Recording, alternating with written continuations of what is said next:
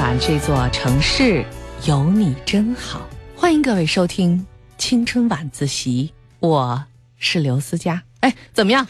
深情吗？深情吗？特别深情。这个，哎，你你是您您怎么称呼？我是浩洋，所以我们两个人都是在今年的节目当中啊，在读书课当中，等于是最后一次以这样的长度来跟大家分享这个书了。明年还有我吗？你想有吗？想，想有就能有，但关键是明年啊，它节目时间不是变了吗？哦，对于在网络上收听的朋友，可能时间的改变对他们没有什么大的影响，可是时长也缩短了，缩短了。对，因为呃往前提，那么就是从整点新闻之后开始，就是十点二十到十一点，四十分钟。对，也就是缩短了二十分钟嘛。哦哟，哎呀。放到我们阅读课当中，就是给浩洋演绎的人物，哎呀，他的张力 可能，哎呀，这个就会缩小一些，所以对呃阅读人、朗读人他的要求就更高了一些。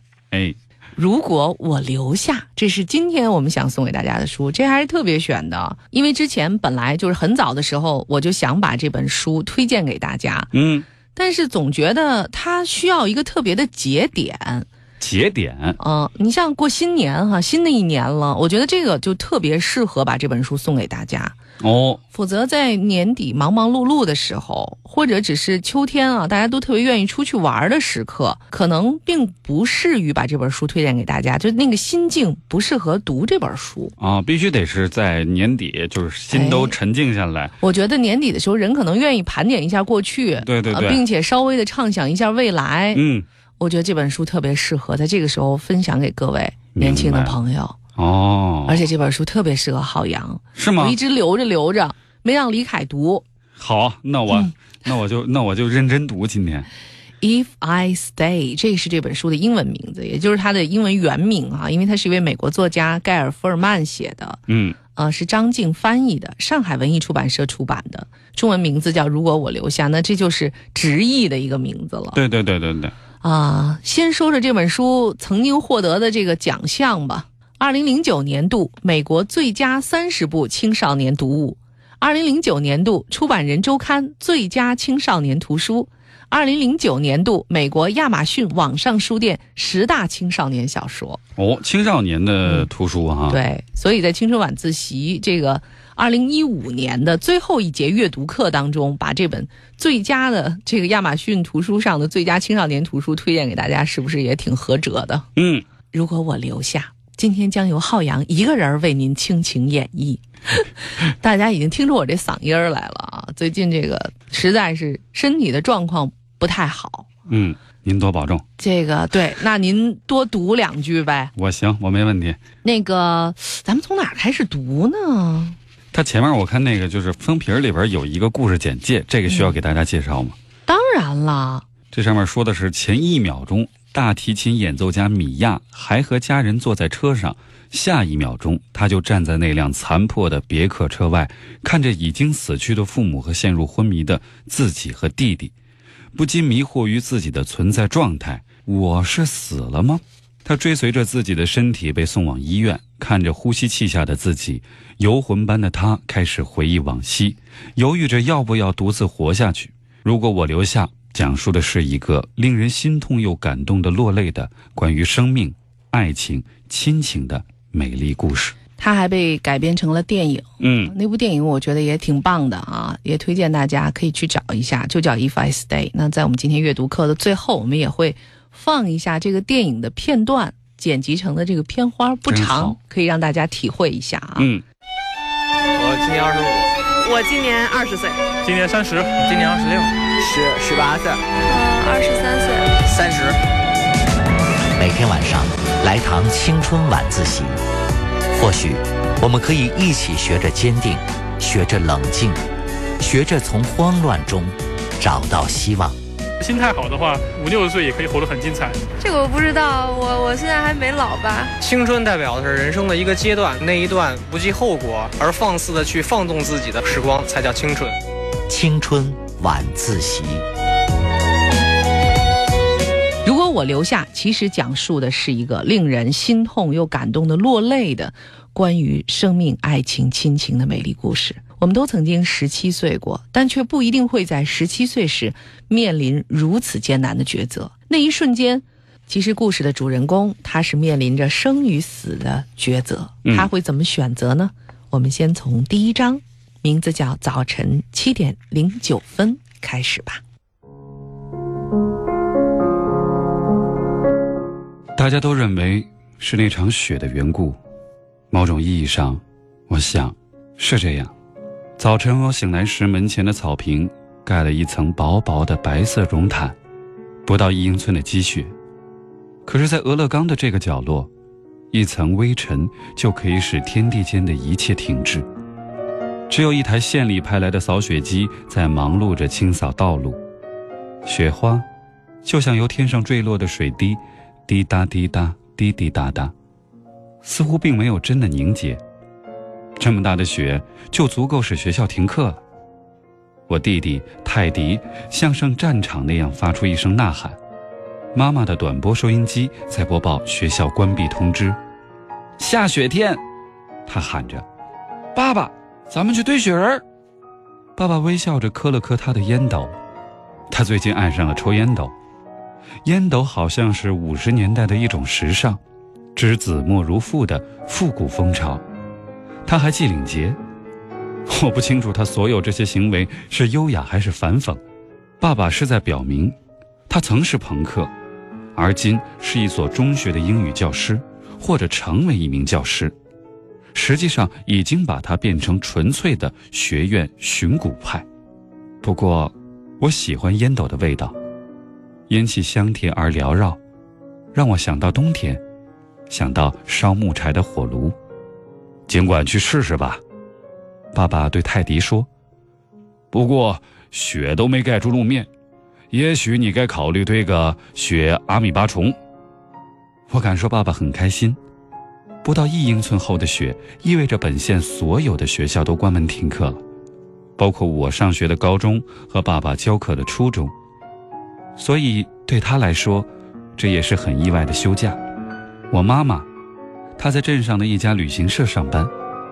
她关掉收音机，第二次倒满了自己的咖啡杯。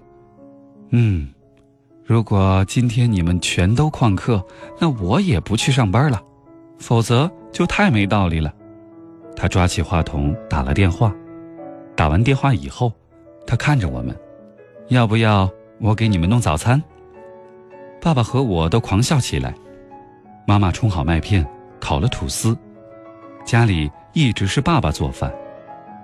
妈妈假装没听到我们的笑声，她抓起一盒毕氏饼配料面粉。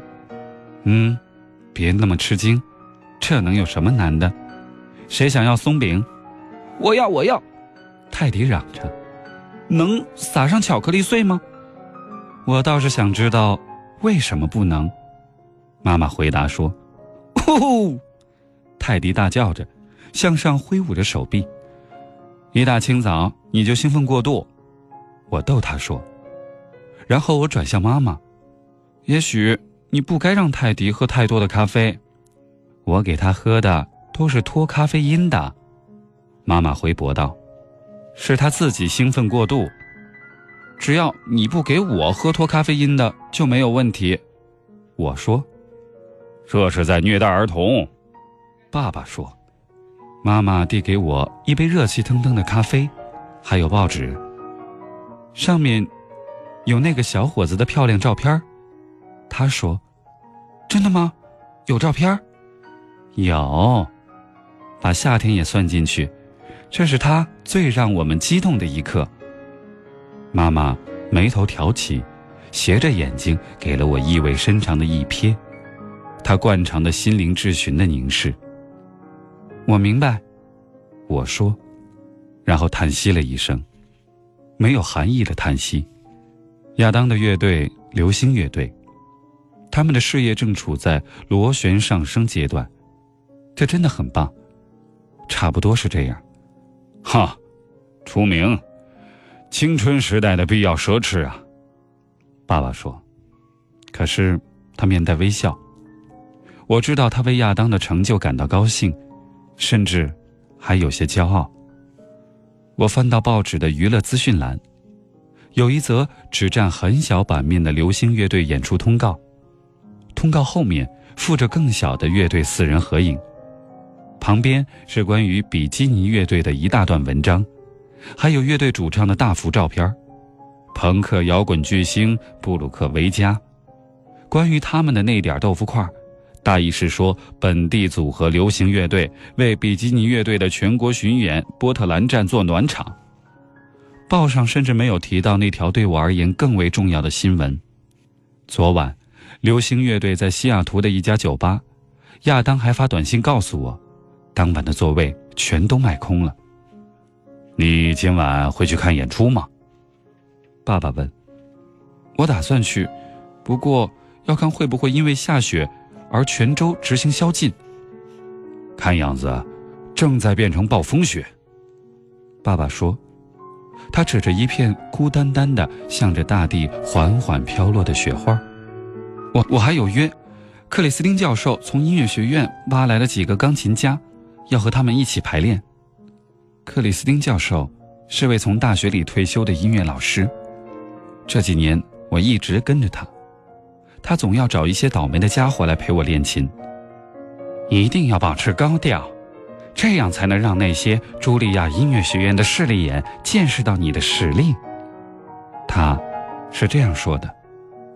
我还没能进入茱莉亚音乐学院，不过我的试演成绩确实不错，巴赫组曲和肖斯塔科维奇的音符，以前所未有的自然从我的指尖畅流而出。我的手指就像是附着弦和弓延伸出来的。曲子奏完的时候，我累得上气不接下气，双腿因为并拢得太紧而打颤。有位考官还为我轻轻拍手鼓掌。我猜想这种情况应该并不多见。我正准备蹑手蹑脚地走出琴房，那位考官对我说：“上次在学院里见到来自俄勒冈乡村的女孩是很久之前的事儿了。”克里斯汀教授认为这句话的意思就是我肯定会被录取，我不确定这是真的。再说，我也不是百分之百的确定我真的想要他。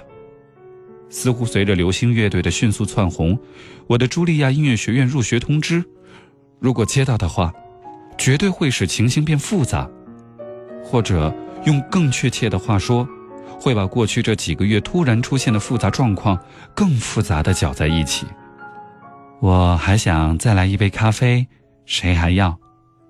妈妈把老款的滴滤式咖啡壶举过我的头顶，我吸着咖啡热气。我们全都爱这种香味醇厚的法式重烘焙黑咖啡，嗅到这种香气就使我振奋。我想再回卧室睡一会儿。我的琴在学校，所以我连琴都没法练。不练琴。可以吗？二十四小时保持平静，我的伤心宝贝儿。妈妈说，虽然很多年以前她就开始欣赏古典音乐，就像是学会欣赏臭味奶酪。他并非一直都乐于充当我那些马拉松式的大提琴排练的痴迷听众。我听到楼上传来轰隆咔嚓的巨响，泰迪起劲儿地敲起他的架子鼓。这原是爸爸的一套鼓，他曾经在我们镇规模最大，但在别处却不为人知的一支乐队里担任过鼓手。那时他还在唱片店上班。泰迪弄出的噪音让爸爸咧嘴笑了。这种情形让我又一次感觉内心刺痛。我知道自己这样很傻，可是我一直在想，爸爸是不是对我很失望？因为。我没能成为一名摇滚乐迷。我本来是要爱上摇滚的，可是三年级上音乐课的时候，我误闯进了大提琴的领地。对我来说，大提琴好像已经具备了人性，感觉就像是，如果你拉响它，它就会向你倾诉世间的隐秘。就这样，我开始练琴，已经差不多有十年了，我从未放弃过。这就是所说的上楼再睡会儿。妈妈大声说道：“努力想盖过泰迪制造的噪音。你猜怎么着？雪已经开始融化了。爸爸说。爸打了一口烟斗。我跑到后门那边向外张望，由云层里透出了一束阳光。我甚至能听到冰雪在融化的嘶嘶声。我关上门，走回到餐桌旁边。我觉得县里有些反应过度。或许吧，孩子。可是他们不可能再取消停课通知。马已经从马厩里放出来了，而且我也已经请了假。说的对。不过，我们或许可以好好利用这个意外，去个什么地方？呃，开车去，去看看亨利和威欧。亨利和威欧。是爸爸和妈妈以前常一起听歌的老朋友，他们也有了自己的孩子，决心开始过成年人的生活。他们住在一处很大的农庄里，亨利就在自己家用谷仓改建的办公室里制作网页，威欧在附近的一家医院上班。他们有了一个小女孩，这是爸爸和妈妈想去看他们的真正原因。泰迪。刚过八岁生日，而我马上就要十七岁了，这就意味着我们俩早就没有了那种醉人的酸酸的奶味儿。回来的路上，我们能在书仓停一会儿，妈妈说，仿佛是在诱惑我。书仓是一家庞大的、灰头土脸的旧书书店。在书店后面的角落里，藏着很多二十五美分一张的古典音乐唱片。看样子，除了我，没人买。我的床底下藏了一堆这种唱片。一套古典音乐唱片不是什么可以拿来炫耀的东西。我给亚当看过，可是那时我们已经在一起五个多月了。我还想他会笑我。他是很酷的家伙，穿锥形牛仔裤。全黑低帮鞋，简单随意的旧朋克风格 T 恤衫，图样精致的纹身，他压根儿就不像那种会和我这种女孩约会的男生。所以，两年前在学校的音乐排练室，我第一次发觉他在看我的时候，我一直以为他是想拿我寻开心，所以一直躲着他。不管怎样，他没有笑我。最后。事实证明，他的床底下也藏了一堆灰头土脸的朋克专辑。我们还可以去爷爷奶奶家吃一餐时间很早的晚饭。爸爸说着，已经要拨电话了。我们会很早回来，给你充足的时间去波特兰。他一边拨号一边补充说：“我去。”我说：“并不是书仓诱惑了我。”也不是因为目前亚当还在巡演，而且我最好的朋友金正忙着他的年刊，甚至并不是因为我的大提琴在学校里，所以我只能待在家里看电视或者睡觉。我是真心愿意和全家一起外出，这是另外一件你不能嚷嚷出去的事儿。可是亚当也了解，了解我这一点。泰迪，穿好衣服。我们要出门历险了。泰迪擦的敲了一下脑波，结束了自己的鼓手独奏。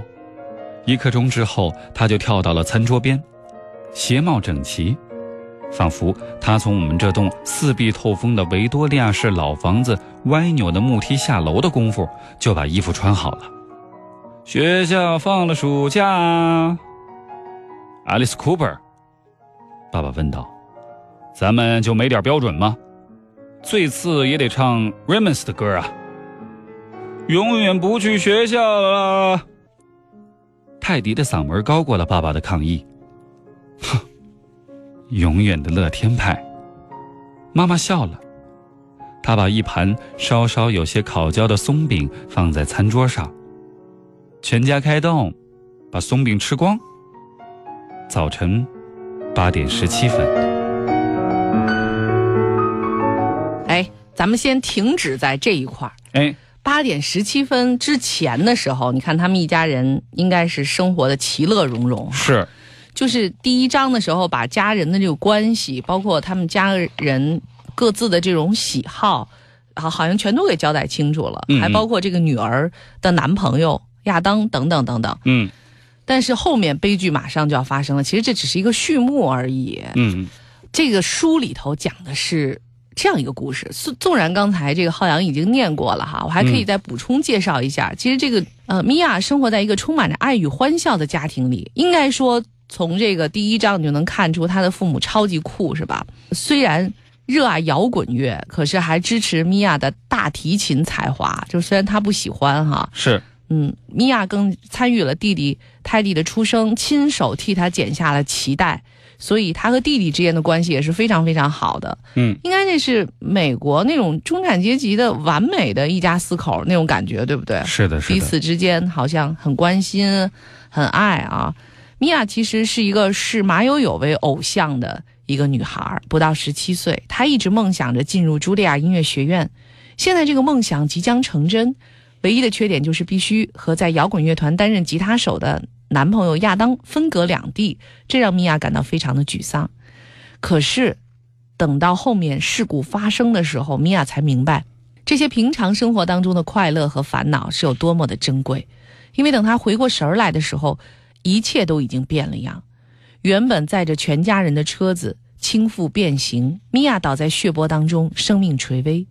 另一个自己却脱离了躯壳，眼睁睁地看着他自己残破的身躯被送进加护病房，更是看见了爸爸妈妈和泰迪都死了。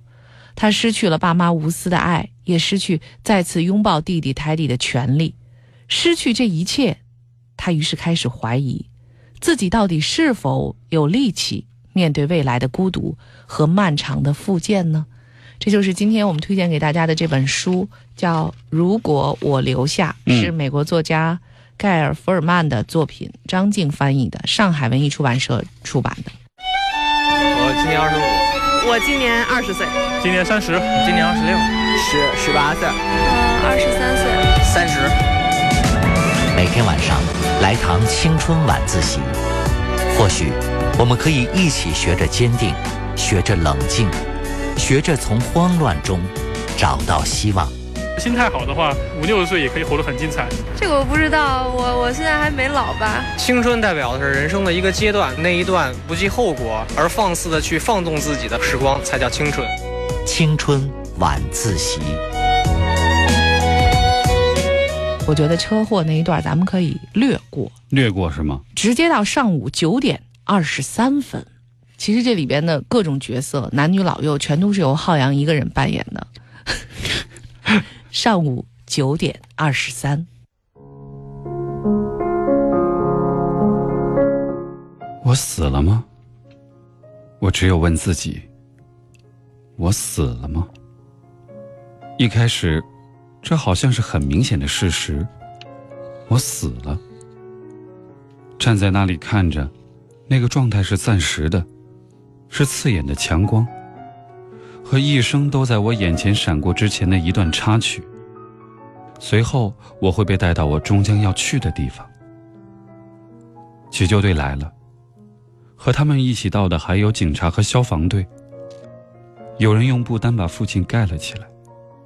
一位消防员正在拉塑料袋的拉链。妈妈就在袋子里。我听到他同另一位好像还不满十八岁的消防员说话。年长的消防员为新手做解释。妈妈应该第一个被撞到，当时就撞死了。还解释了为什么没有出血。心脏骤停。他说：“如果你的心脏不泵血了，那么你就不会有出血，血会渗透内脏。”我无力思考这些关于妈妈的渗血。我想的是，她头一个被撞上，这多么巧合！他是在这场车祸里首当其冲替我们做缓冲的那个。这不是他有意做出的选择，可是，无疑这一直是他的行事方式。可是我死了吗？那个躺在路边的我，腿耷拉在水沟里，被一群男人和女人围着。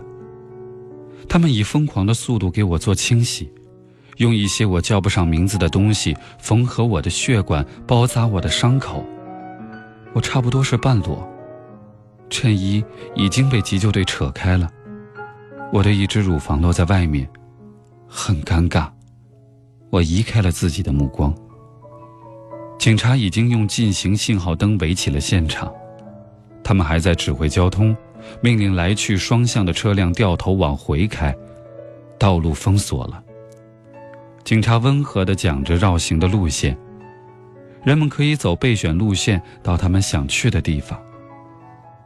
他们应该是要去某个地方。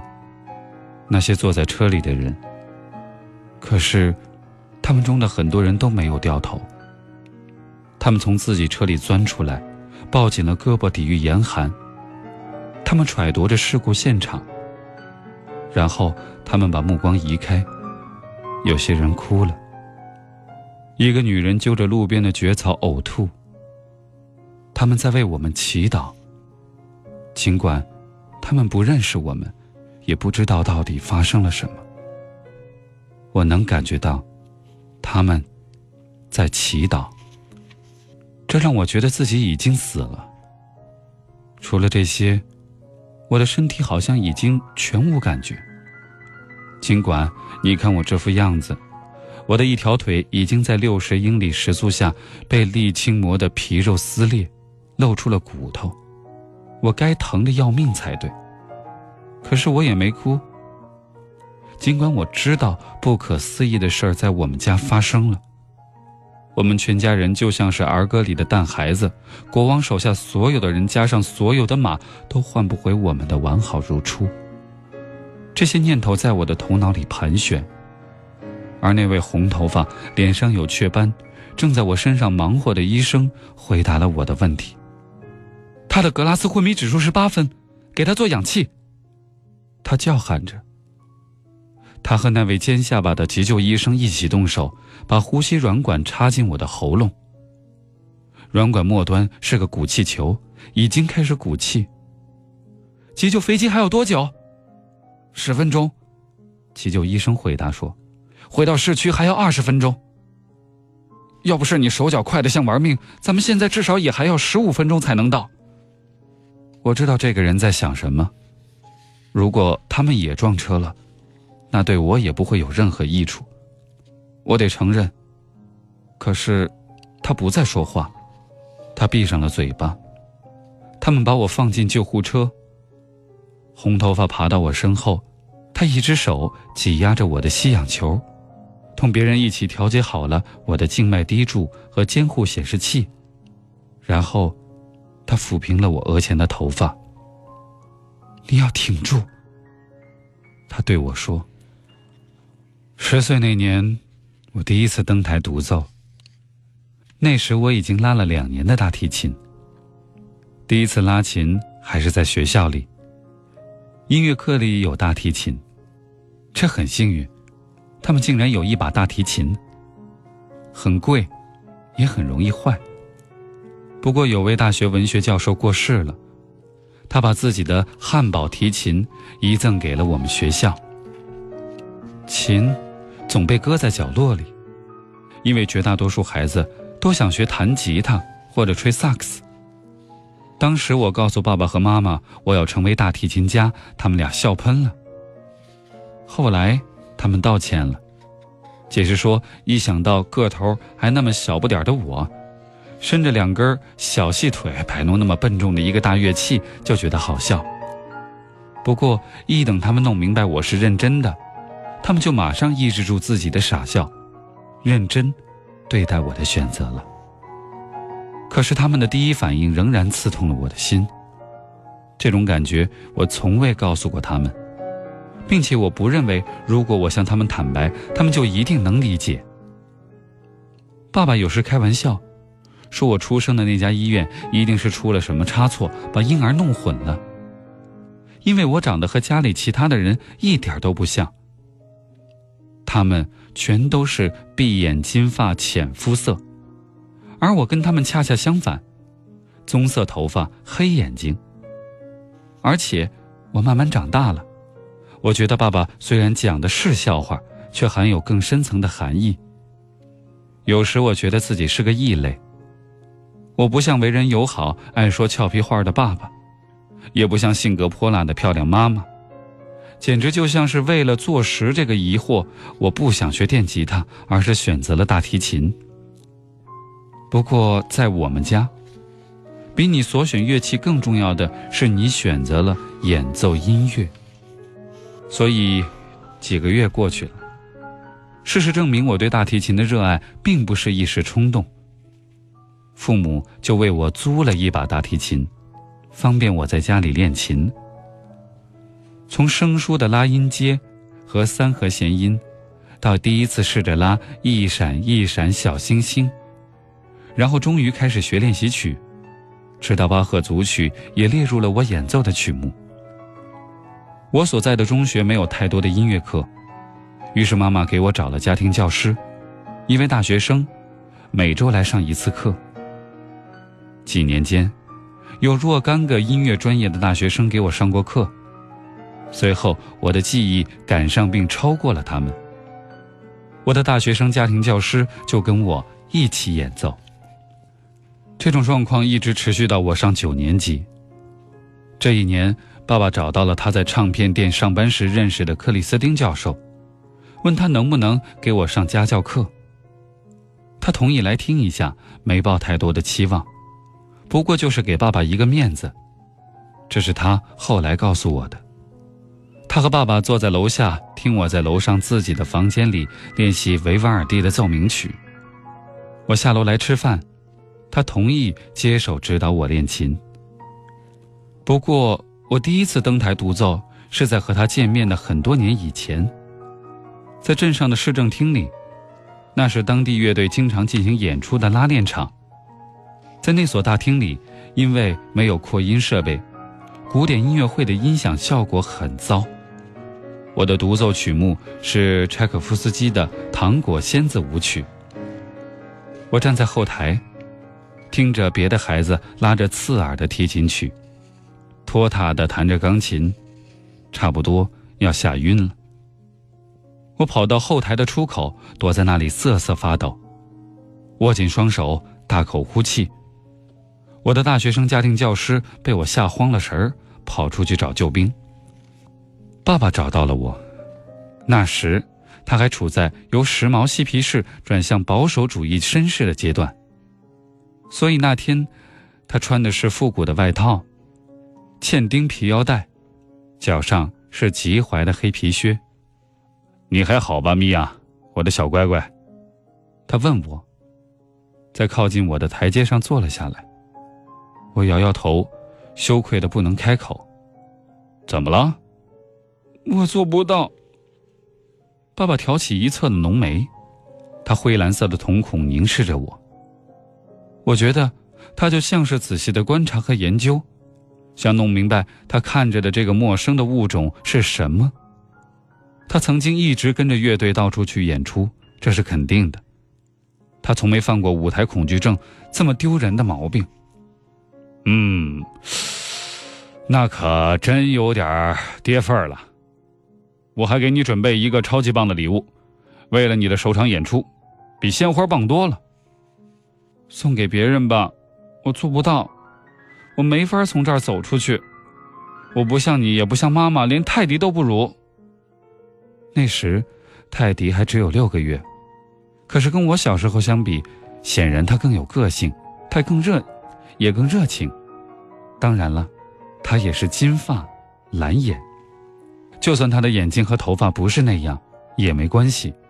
他是在生育中心出生的，不是在医院里，所以没有任何抱错婴儿的可能。这倒是真的。泰迪的首场竖琴音乐会，他像个大腕一般沉着，多么了不起的小天才！我笑了，眼里。还含着泪。爸爸温柔的揽住我。你可能不知道，每次演出之前，我也是怕的要命。我看着爸爸，在我眼里，他是一个能胸有成竹的应对世界上任何事情的人。你只是这么说。他摇摇头。不，我真的是。老天爷，那真是太可怕了。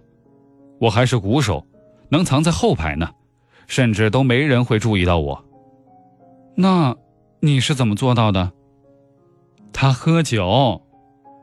妈妈插了一句，从后台入口探头进来。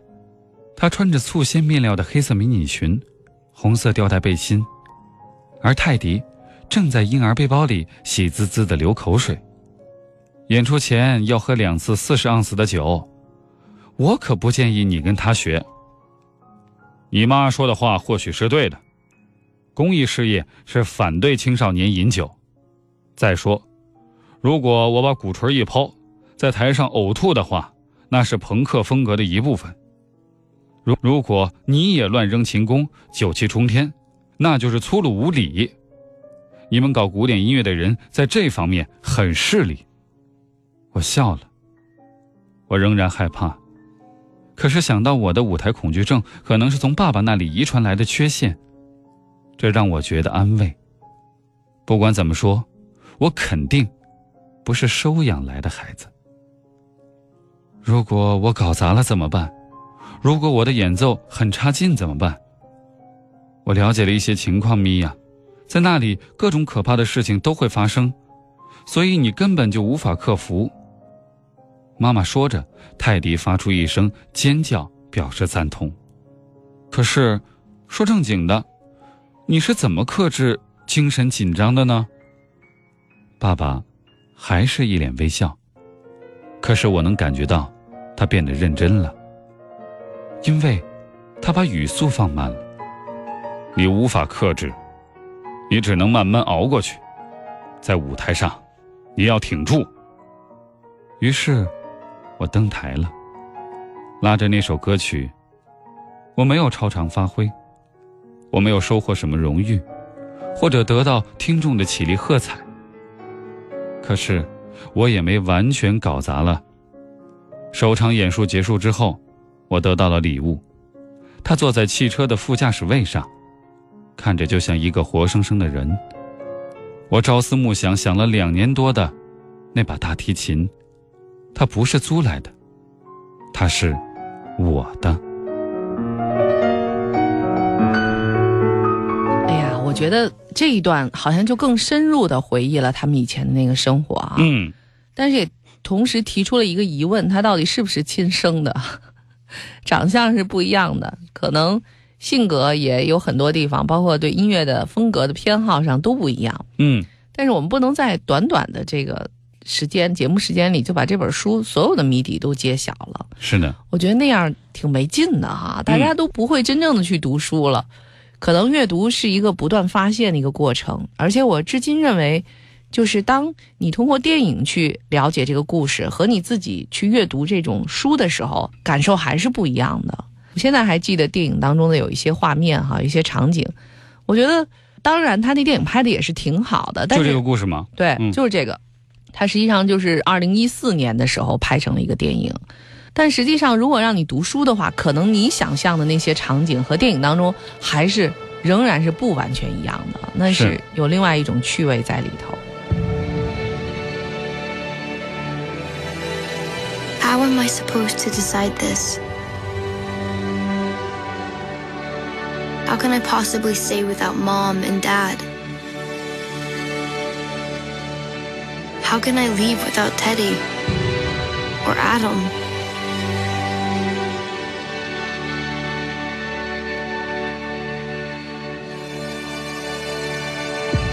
This is too much. I don't even understand how it all works.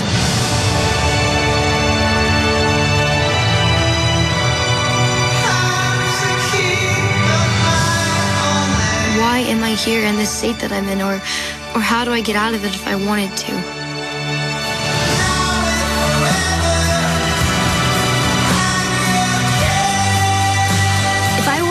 I want to wake up, would I wake up right now?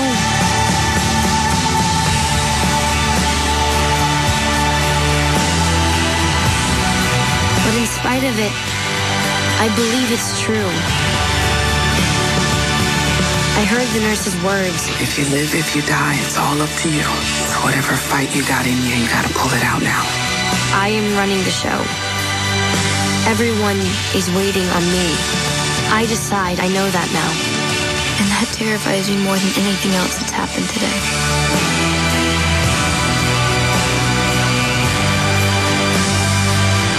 I'll do anything if you stay. 哎呀，我觉得这一家这么幸福，然后居然遭遇了这个车祸，然后只有这个女儿活下来了，其实真的是让人觉得挺心痛的。当你知道他们一家生活的那么幸福的时候，是的，嗯、我那天还看到了有一个定义哈，说什么叫悲剧？悲剧呢，就是把美好的东西撕碎给人看。那要是把那些本来就很破烂的东西撕碎，好像也就不成其为巨大的悲剧了。是我今年二十五，我今年二十岁，今年三十，今年二十六，十十八岁，嗯，二十三岁。三十。每天晚上来堂青春晚自习，或许我们可以一起学着坚定，学着冷静，学着从慌乱中找到希望。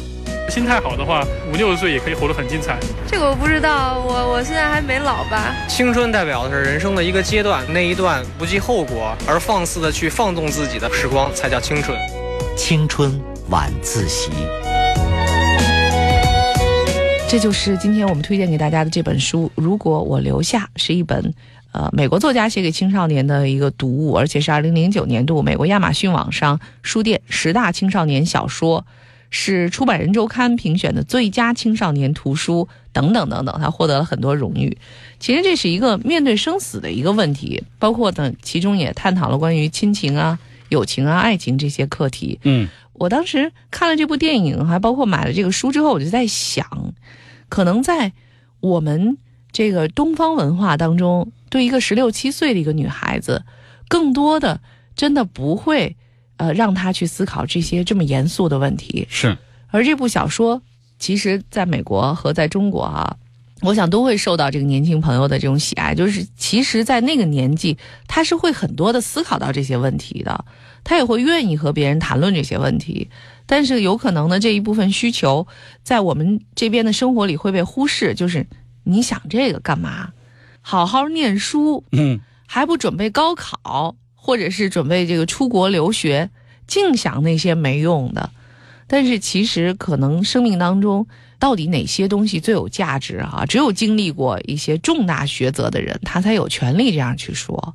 因为你原先认为美好的一切都有可能在瞬间就变了样儿，而这本小说其实就是在告诉大家如何去面对生活当中的每一分钟可能都在发生的那些小小的选择。嗯，呃，还有很多评价呢，比如今日美国说，《暮光之城》的读者一定会喜欢这本书，因为同名电影《If I Stay》是由《暮光之城》的导演凯瑟琳·哈德威执导拍摄的，在二零一四年八月的时候在美国上映。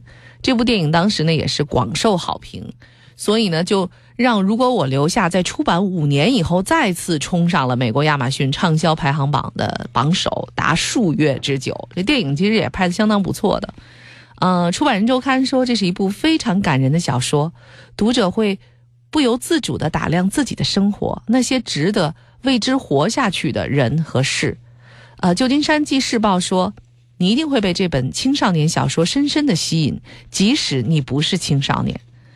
圣荷西水星报说，令人心碎的精彩小说，小心它一定会让你流泪。俄勒冈人报说，如果我留下，一定会成为畅销书，这是肯定的。还有呃，网站的书评说，我还从来没有为一个小说人物陷得这么深。美国在线的评价是非常出色的小说，真实极了。嗯，所以我要跟大家说一句题外话，就是其实在这部小说出版以后，由于大家对它的反响实在是太强烈了，以至于他后来又出了一个续集，又写了一本儿。我们在节目的最后来介绍一下这个作者吧，就是盖尔·福尔曼，嗯他其实也是呃记者出身，跟我们算是半个同行吧。是的，嗯，他是呃曾经为 Seventeen 还有科梦波丹、国家、Ella 这些杂志写过报道。呃，这是一个女作家了，她的小说处女作《理智姊妹就是从她为《Seventeen》这个杂志所写的文章衍生而来的。这是她的第二部小说《如果我留下》，出版以后广受媒体和读者的好评。目前，盖尔·福尔曼和他的家人居住在纽约布鲁克林。是不是纽约也是一个会让人产生这种小说创作灵感的城市？如果我们去那儿住的话，会不会也能写出来？我估计就是说，你你在可能自己熟悉的城市不会有太多的灵感。嗯就有时候，比如说你到了一个陌生的环境的话，你就会自己构建，就是说自己该以怎样的一个角色、怎样的一个形象来进入到这个城市融进去。这时候可能就会有一些联想，就脑子就展开了。我看罗玉凤啊，在那边，哎，你别笑，她写的那个专栏相当不错，是我觉得要好过很多所谓的这个女明星啊。这个姐姐真的是就是真的是太有想法了，她很有料的，嗯她到那边的那种感受，我觉得是非常真实而深刻的。所以有人说，现在他不是做了这种投资人吗？有人说他以前就是投行的。关于他的曲折的身世，我们也不太了解。但是我觉得，其实就是一些好的作品，不管是专栏还是小说，真的会能够带给人更多的思考和对生活更多的热爱。我觉得嗯这个就挺棒的，可以在假期的时候读一读这本小说，或者看一看这部电影，叫《如果我留下》（If I Stay）。特别感谢浩洋今天来到我们的节目当中倾情献声。嗯。这个小说最后的结局怎么样了呢？中间又曾经经历过什么样的一些曲折的情节，还留待大家自己在书和电影当中去发现吧。我是刘思佳，我是浩洋，感谢大家收听这二零一五年最后一期的青春晚自习阅读课。呃，大家如果要关注我们的节目更多的内容，包括明年的节目时间进行调整之后会有一些什么样的变化，欢迎你订阅我的个人公众微信号 FM 刘思佳 FM 刘思佳。晚安，各位，晚安，北京。What's that? You'll be auditioning for Juilliard. That's the ceiling. I figured, you know, if you look at it every night, it won't seem so scary when you get there.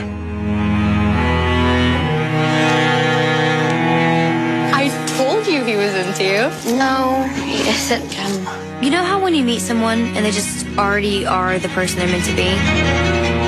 That was Adam. Nobody outside Portland had ever heard of his band, but he already was somebody. Me, not so much. She shouldn't be scared to hang out with those guys. They're us. Exactly. Adam's here. Kids, be careful out there. Here it gets pretty wild at Symphony.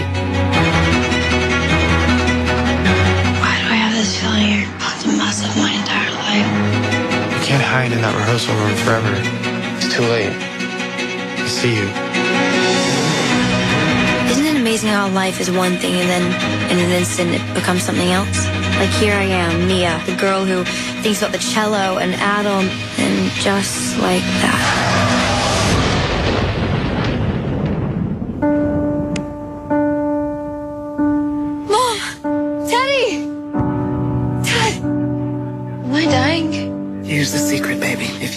If you die, it's all up to you. So whatever fight you got in you, you gotta pull it out now. Say something, I'm giving up on you. Kid's waking up an orphan. If she wakes up, Say something, I'm giving up on you. What am I supposed to do? Sometimes you make choices in life, and sometimes choices make you.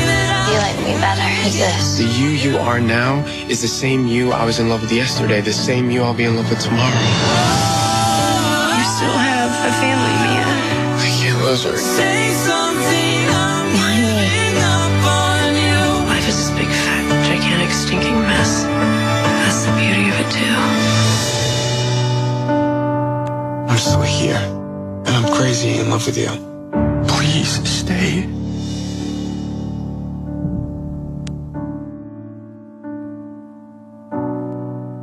Say something, I'm giving up on you.